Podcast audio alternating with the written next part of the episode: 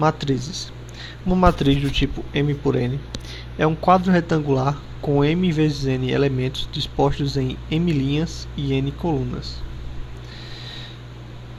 A, I, J, onde A é o elemento que se encontra na linha I e na coluna J da matriz.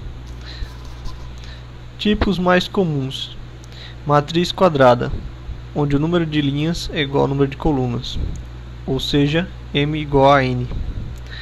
Matriz identidade: elementos da diagonal é igual a 1, os outros é igual a 0.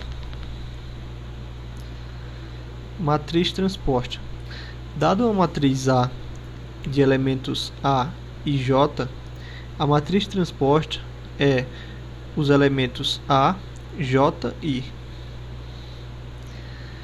Operações com matrizes. Adição. É só somar item a item. Multiplicação por escalar. Por exemplo, A vezes 3 é só pegar o 3 e multiplicar cada item um por um.